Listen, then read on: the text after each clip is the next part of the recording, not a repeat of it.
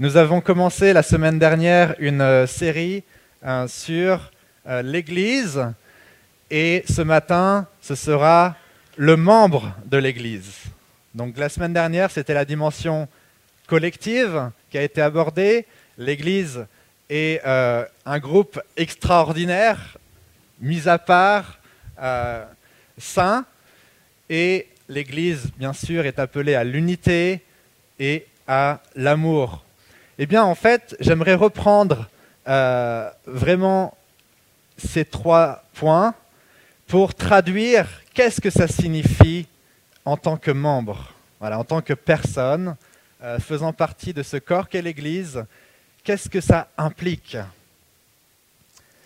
Si on prend en premier lieu euh, la sainteté, qu'est-ce que ça implique comme caractère dans la vie du membre?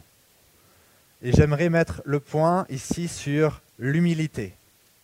Alors je vais, je vais m'expliquer euh, en prenant euh, un premier texte. Alors nous allons parcourir, un peu comme euh, Naina l'a fait la semaine dernière, un survol de 1 Corinthien, mais avec cette grille de lecture du membre de l'Église. Et ma première lecture, qui va donner aussi le ton, ce sera dans le premier chapitre, hein, à partir du verset 27. Euh, Dieu a choisi ce qui est fou dans le monde pour faire honte aux sages. Dieu a choisi ce qui est faible dans le monde pour faire honte à ce qui est fort.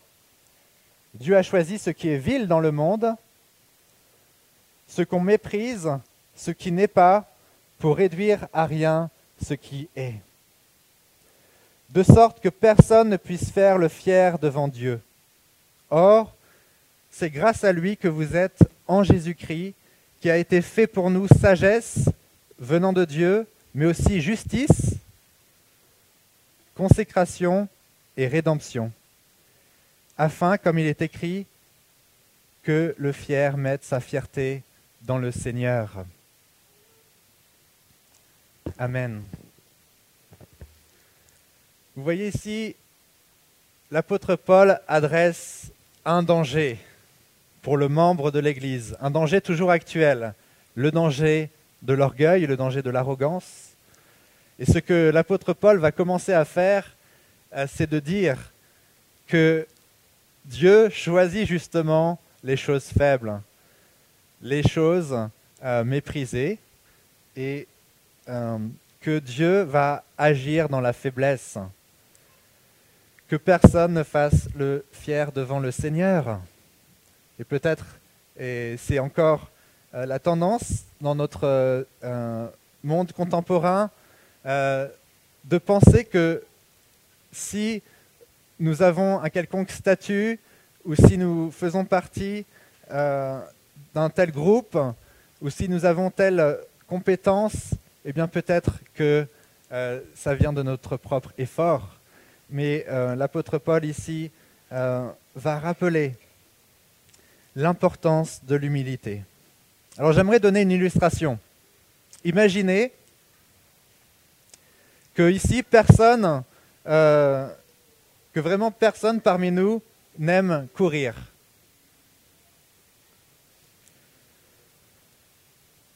Alors si c'est les exigences ou les envies de chacun d'entre nous qui dirige le groupe, alors bah, notre groupe passera son temps à vivre autre chose que la course. On est d'accord.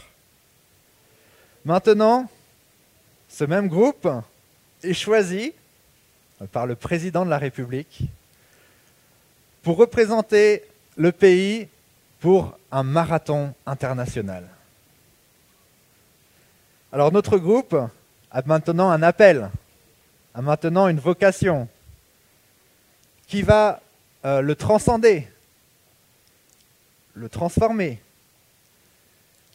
Et notre groupe et les personnes qui vont nous rejoindre eh bien, vont intégrer cet aspect dans leur identité et vont commencer à s'entraîner, n'est-ce pas? Nous allons commencer à nous encourager pour exceller dans la course.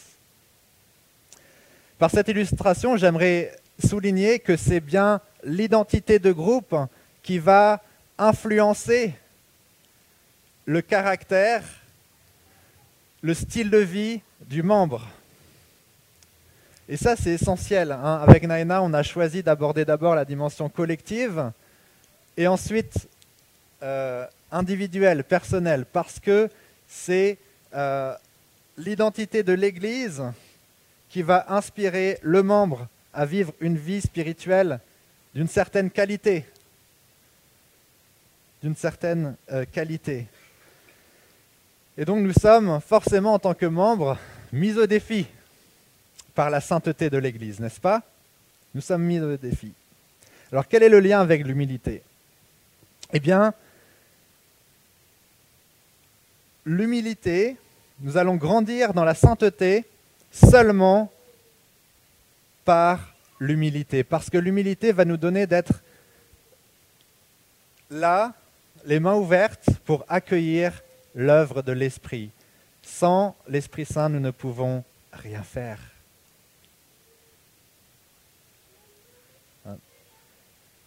Nous accueillons l'œuvre de l'Esprit seulement si nous sommes humbles.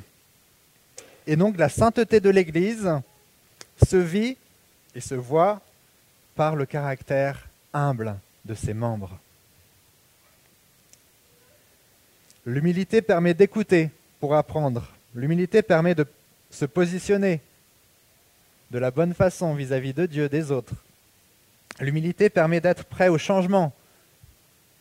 L'humilité permet d'évaluer le plus justement possible l'importance d'une parole ou d'une idée plutôt que d'une autre.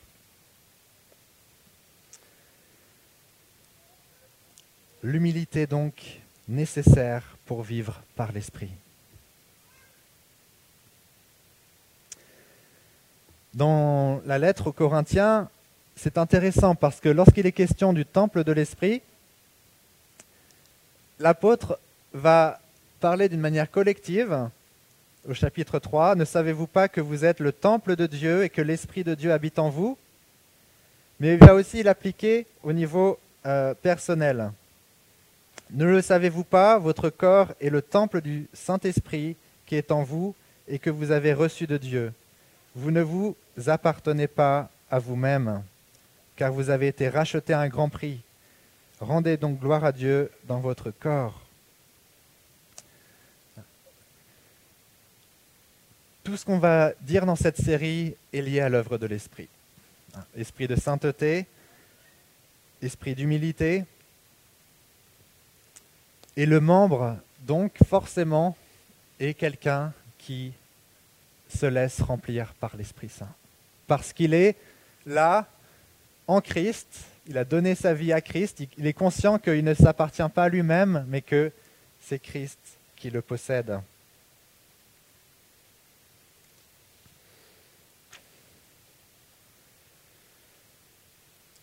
Alors lorsque, nous lisons euh, aussi le début de cette lettre, il est question effectivement que c'est Christ dans le passage hein, que, j'ai lu aussi, que c'est Christ qui est notre sagesse, que c'est Christ qui est euh, consécration ou source de la sainteté. Et donc, le membre est forcément quelqu'un qui est ici à cette source, qui boit à cette source de la sainteté, qui est la personne de Christ. Voilà la personne centrale qui nous rassemble.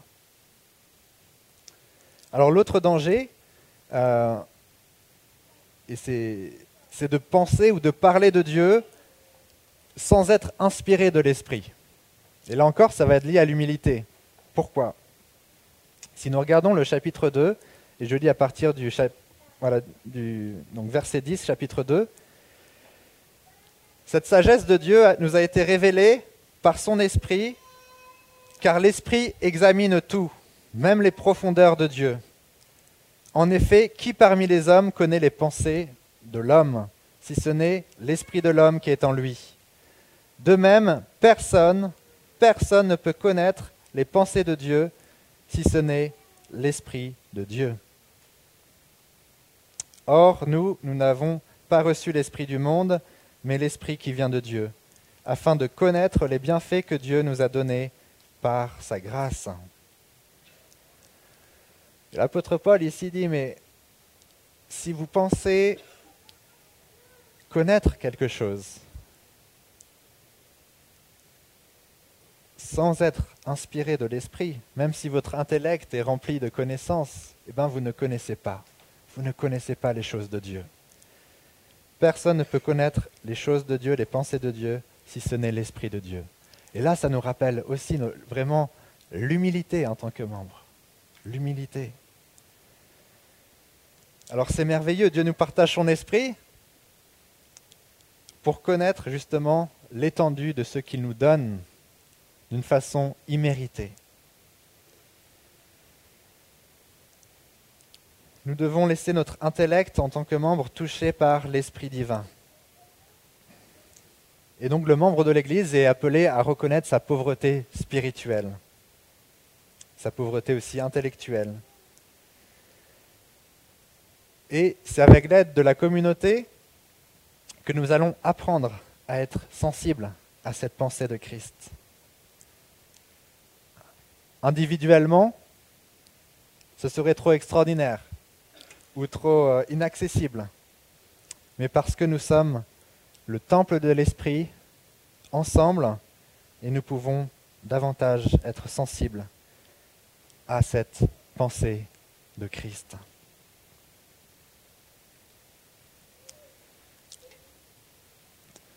Alors j'aimerais donner une autre illustration ici. J'ai fait du bateau euh, avec ma famille pendant les vacances.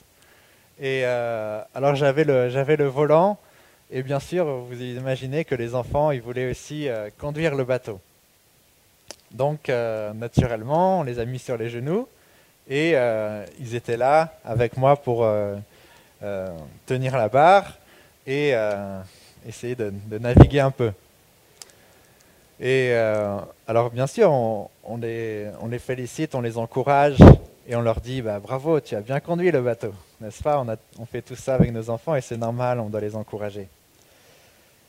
Euh, alors, bien sûr, ils ont conduit le bateau et ils étaient sur les genoux de, leur père qui euh, veillait à ce qu'il n'y avait pas d'accident, n'est-ce pas? Bien, on doit on doit aussi avoir cette même pensée euh, dans l'Église en tant que membre. Euh, si nous, arrivons à, faire quelque chose, si nous euh, faisons quelque chose de bon, si nous avons quelque chose, si nous avons quelque chose de, de bien, c'est aussi parce qu'il y a notre Père céleste qui est là et qui nous accompagne. L'apôtre Paul lui-même, alors que c'était vraiment un grand savant, un grand sage. Si on regarde le chapitre 13, bien connu, euh, va lui-même annoncer qu'il le connaît simplement partiellement. Hein, aujourd'hui, dit-il au verset 12, chapitre 13, Aujourd'hui nous voyons au moyen d'un miroir de manière peu claire, mais alors nous verrons face à face. Aujourd'hui je connais partiellement, mais alors je connaîtrai complètement tout comme j'ai été connu. L'apôtre Paul lui-même a dit qu'il connaissait simplement partiellement. Il a dit qu'il prophétisait même partiellement. Et que la connaissance euh, totale viendra quand on sera face à face avec le Seigneur. Quelle humilité. Alors là aussi, une autre illustration hein, qui nous est euh, vraiment euh, quotidienne on vous demande si vous connaissez un tel. Est-ce que tu connais, euh, admettons, le docteur euh, un tel On peut dire oui, je le connais parce que je, suis déjà allé euh, dans son cabinet une ou deux fois. Mais est-ce qu'on vraiment le mot connaître est approprié ici? On peut demander à, à son épouse est-ce que vous connaissez docteur Intel? Elle va dire oui, effectivement, ça fait plusieurs années qu'on vit ensemble. Et là, c'est déjà plus approprié. Euh, donc c'est vrai que on doit toujours être humble vis-à-vis de notre connaissance de Dieu. Nous avons toujours à apprendre.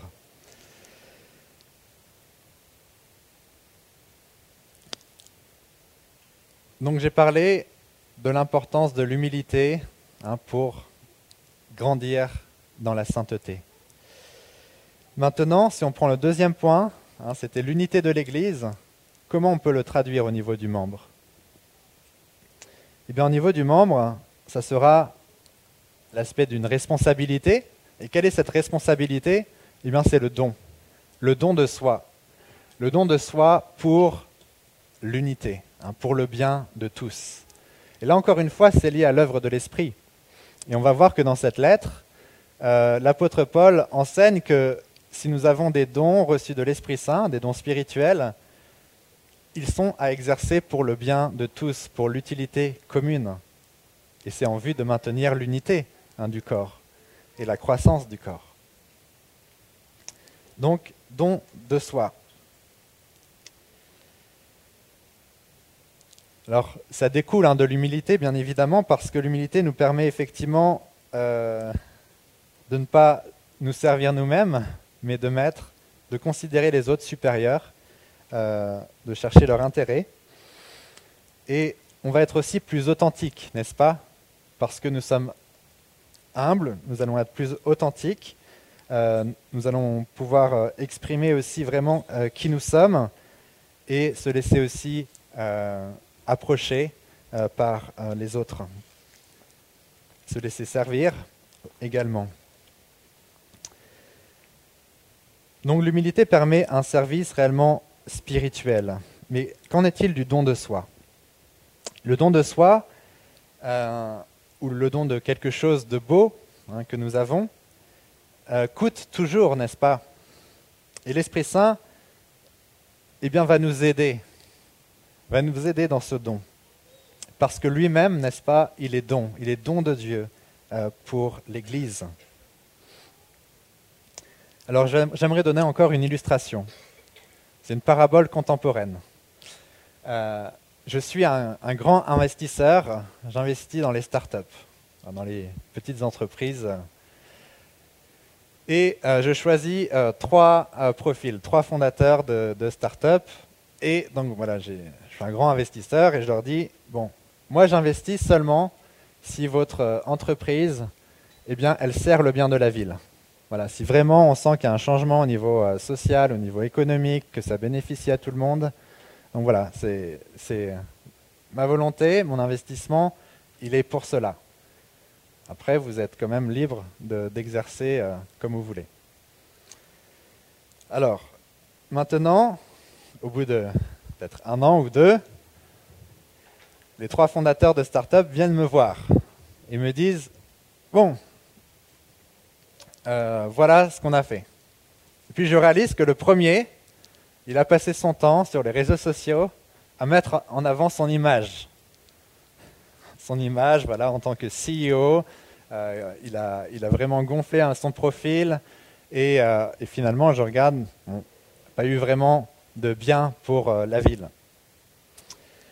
Deuxième personne, deuxième fondateur de start-up, qu'est-ce que tu as fait? Alors, il dit oui, il y a un projet qui fonctionne. Regarde, on a fait des bénéfices. Euh, ça rapporte. Il y, a, des fruits. Alors je dis oui, mais les fruits là, est-ce que vraiment ça a servi le bien de la ville? Et puis finalement, je me rends compte que non. Il y a eu des fruits, mais ce n'était pas vraiment pour le bien de la ville. Puis un troisième, le dernier. Là, je regarde.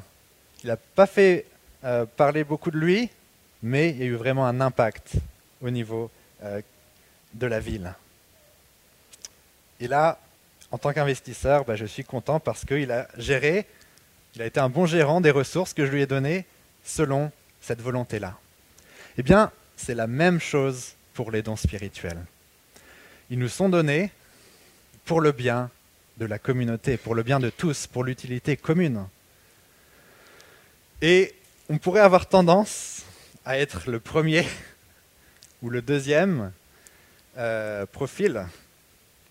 Ce n'est pas parce qu'il y a du fruit forcément que c'est pour le bien de tous. Ce n'est pas parce que nous sommes en avant que c'est pour le bien de tous. Donc nous sommes encouragés, et j'aimerais lire ici euh, donc euh, encore la lettre aux Corinthiens au chapitre 12. Chapitre 12, versets 4 à 7. Il y a diversité de dons, mais le même esprit. Diversité de services, mais le même Seigneur. Diversité d'actes, mais le même Dieu qui accomplit tout en tous. Or, à chacun, la manifestation de l'Esprit est donné pour le bien de tous. c'est clair. Apprendre à reconnaître l'Esprit Saint qui se manifeste donc par le service hein, des, uns et des autres, eh bien c'est vraiment une discipline que nous devons acquérir. L'acte de telle personne, de tel membre, euh, son service, hein, nous devons reconnaître l'œuvre de l'Esprit Saint. Percevoir justement que même dans, notre diversité, il y a un signe de l'action de Dieu. À nos différences euh, dans nos actes, dans nos, services, dans nos dons, sont un signe de l'œuvre de l'Esprit pour euh, l'unité du corps. Donc le membre, est, le membre de l'Église est appelé à orienter son service hein, toujours pour le bien de tous. Donc il doit être vigilant que de ne pas causer un conflit en refusant la différence, mais en admirant la sagesse de Dieu dans cette diversité de dons et de services. Une autre illustration hein, qui nous a apparu claire dans cette période de crise, euh, c'est qu'on s'est rendu compte qu'au niveau de la ville, eh bien, c'était souvent les, professions les moins considérées, les moins payées, qui étaient hyper utiles pour le bien de tous. On s'est rendu compte, wow, bah, finalement, effectivement, les éboueurs, euh, s'ils n'étaient pas là, ça serait la catastrophe. Hein, ou les personnes qui sont dans l'hygiène, par exemple, la propreté, euh, c'est essentiel. Ou même les, aides-soignants ou les médecins étrangers qui sont sous-payés, bah, ils étaient en première ligne. Et donc, euh, nous devons veiller à considérer cette diversité et même à honorer ceux qui ne sont pas forcément mis en avant. Donc le danger hein, à, combattre, c'est le refus de la différence, mais ceci, voilà, le, le mépris ou l'individualisme. Autre chose, dans ce même chapitre 12, versets 25 à 27, il est écrit afin qu'il n'y ait pas de division dans le corps, mais que tous les membres prennent également soin les uns des autres. Si un membre souffre, tous les membres souffrent avec lui. Si un membre est honoré, tous les membres se réjouissent avec lui. Vous êtes le corps de Christ et vous êtes ses membres, chacun pour sa part. Donc, souffrir avec ceux qui souffrent, se réjouir avec ceux qui se réjouissent, et nous sommes membres les uns des autres. Et c'est une manière aussi. Hein. Le don de soi, c'est-à-dire accepter de souffrir avec ceux qui souffrent, hein, ça, coûte. Mais ce don de soi permet l'unité. Hein. C'est afin qu'il n'y ait pas de division, nous devons apprendre à avoir compassion des uns des autres, à porter nos fardeaux. J'arrive maintenant à la troisième euh, partie, l'amour. Donc, au niveau collectif, l'amour, comment ça se décline au niveau euh, personnel du membre de l'Église? Alors, l'amour de l'Église, on est d'accord, se vit seulement hein, si l'accueil et la protection sont assurés. La protection du membre, l'accueil, euh, est assuré. Mais l'amour de l'Église, forcément, c'est l'amour qui est reçu de Dieu. Et l'amour de Dieu, bien sûr, est euh, hospitalier, agapé, et il va protéger hein, la vulnérabilité. Lorsque nous sommes dans un groupe, nous pouvons euh, facilement être blessés, n'est-ce pas? Parce qu'on s'ouvre, hein, on se rend vulnérable, et plus on est euh, proche les uns des autres et vulnérable, plus on peut être blessé. Alors ici, euh, au niveau du membre, eh bien, il doit avoir en, tête le mot protection. Protection de ceux qui arrivent, protection de ceux qui sont là, de veiller à garder, à protéger cette vulnérabilité, cette faiblesse. Alors je m'explique. Une illustration, j'aime beaucoup les illustrations. les oiseaux migrateurs. Hein, les oiseaux migrateurs, ils volent en groupe, on est d'accord. Euh, ils volent en groupe. Et il se passe que dans leur long voyage, euh, certains, de par une certaine faiblesse, vont pas réussir des fois euh, à être là dans le groupe. Ils vont se poser. Ils vont se poser, euh, ils vont peut-être essayer de rejoindre, c'est un peu difficile. Euh, le groupe avance vite. Et il faut savoir que l'oiseau qui est isolé, forcément, il sera la proie de prédateurs, il sera la proie au danger, aux ennemis, et il, va, il va malheureusement pas pouvoir continuer son chemin. Alors en tant qu'Église, nous sommes plus que des oiseaux migrateurs, si beau soit-il, et nous devons veiller justement à assurer la protection. Avoir en fait une intelligence euh, collective. Hein, c'est beaucoup euh, euh, énoncé maintenant l'importance de l'intelligence collective, inclusive. Nous, nous veillons à ceux qui sont là et nous veillons même à ceux qui sont plus faibles. Et l'apôtre Paul va vraiment parler dans sa lettre aux Corinthiens.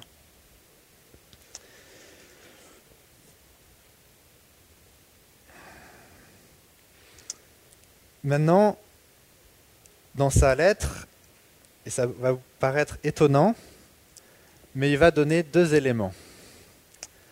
Que le membre de l'Église, eh bien, euh, il doit vraiment considérer la scène, l'ordonnance de la scène ou le sacrement de la scène, il doit le considérer en le prenant, s'examinant soi-même, certes, mais s'examinant soi-même, lorsque nous lisons les, euh, les versets, c'est est-ce qu'il est en train de discerner que ce qu'il prend, les éléments qu'il prend, signifient qu'il fait partie d'un groupe qui est appelé à la communion qui est appelé à protéger ceux qui sont là autour de cette même table. Alors j'aimerais lire ici euh, donc le chapitre 10, euh, verset 16. La coupe de bénédiction que nous bénissons n'est-elle pas la communion au sang de Christ? Le pain que nous rompons n'est-il pas la communion au corps de Christ? Puisqu'il y a un seul pain, nous qui sommes nombreux, nous formons un seul corps.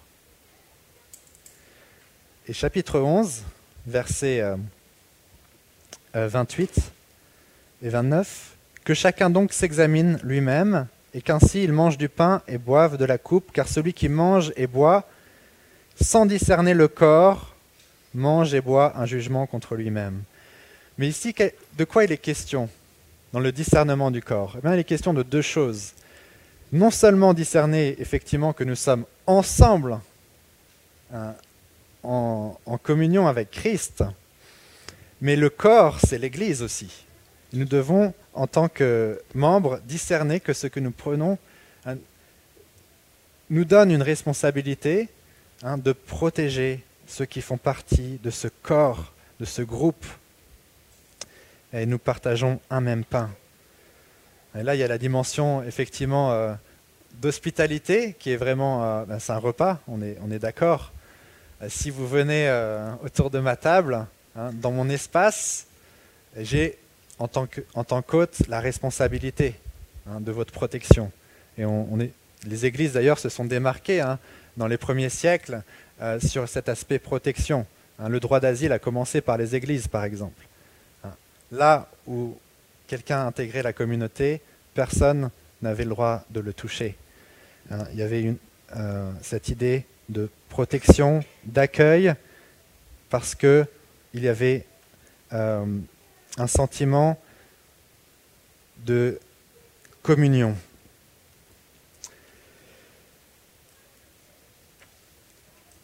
La deuxième chose, et c'est aussi euh, une ordonnance hein, de l'Évangile, c'est le baptême. Et le baptême, comment en parle-t-il dans sa lettre aux Corinthiens? Donc 1 Corinthiens 12, verset 13.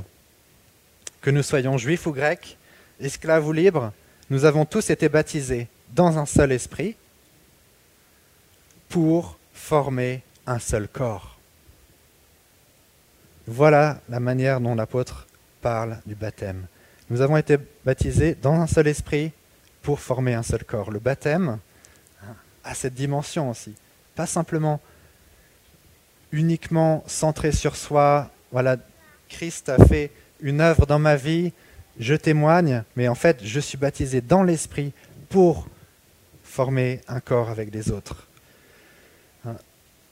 Donc le membre a vraiment cette notion que son identité, a une, son identité est aussi ecclésiale, est liée forcément à l'Église. Et nous voyons ici d'ailleurs la présence de l'Esprit. Hein. C'est le baptême euh, où l'Esprit est présent. Nous avons tous bu à un seul Esprit. Alors il y a beaucoup d'éléments et on ne peut pas tout euh, dire euh, vis-à-vis de, cette lettre aux Corinthiens. Mais ce que nous retenons ici aujourd'hui, c'est que pour le membre de l'Église, hein, la sainteté, ça veut dire un caractère d'humilité. Pour la question de l'unité, c'est le don de soi pour le bien de tous. Et l'aspect de l'amour, eh bien, ça va être là le souci de protection.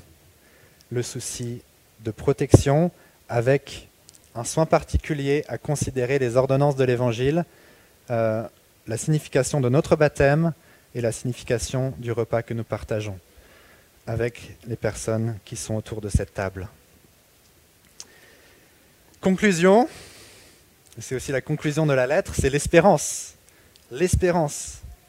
Hein. notre corps, en tant que membre de, l'Église, notre corps, certes, est corruptible, certes, il est méprisable, Certes, il est faible, mais il ressuscitera. Il ressuscitera euh, plein de force, il ressuscitera corps spirituel, euh, glorieux, euh, incorruptible. C'est justement parce que nous avons cette espérance de la résurrection, hein, de la transformation de notre corps, que nous devons veiller individuellement, en tant que, en tant que membres, à la manière dont nous vivons. Et l'Église est en réalité un signe hein, de cette nouvelle humanité qui est déjà en, création, cette humanité où la puissance de résurrection est à l'œuvre. Ainsi, je m'associe à l'apôtre Paul pour euh, donner cette exhortation finale. Travaillez de mieux en mieux à l'œuvre du Seigneur, sachant que votre travail n'est pas sans résultat. Votre travail n'est pas sans résultat dans le Seigneur. Nous avons une perspective éternelle. Nous sommes, partis euh, de la nouvelle création qui est déjà à l'œuvre.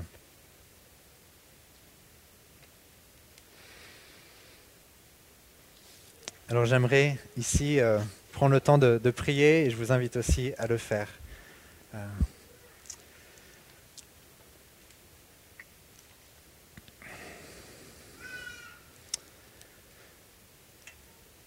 Notre Dieu, nous voulons te dire merci pour euh, le, privilège d'être appelé à, vivre l'Église, à en être un, membre. Et ce privilège aussi effectivement une responsabilité. Et nous voulons te demander d'être renouvelé par l'Esprit Saint. Sans l'Esprit Saint, nous ne connaissons pas, nous ne pouvons pas vivre. Euh, l'Église et c'est pour ça que nous venons à toi, Christ, qui est la source de notre sainteté, euh, afin que tu euh, nous remplisses collectivement et individuellement de l'Esprit Saint. Crée en nous un cœur, un cœur pur, façonne en nous un esprit humble. Te prions aussi que nous soyons prêts à nous donner à nous donner pour euh, le bien de tous, l'utilité commune. Seigneur, que nous puissions nous encourager aussi dans, nos dons euh, euh, et dans la pratique de, ceci, que nous puissions faire preuve aussi d'authenticité pour veiller à, l'unité. Nous te prions aussi pour que tu développes en nous ce souci de, protection, et d'intelligence collective et que ces ordonnances de l'Évangile euh, puissent nous donner aussi de, persévérer dans cette, euh, beauté de la vie d'Église qui euh, durera pour l'éternité. Au nom de Jésus. Amen.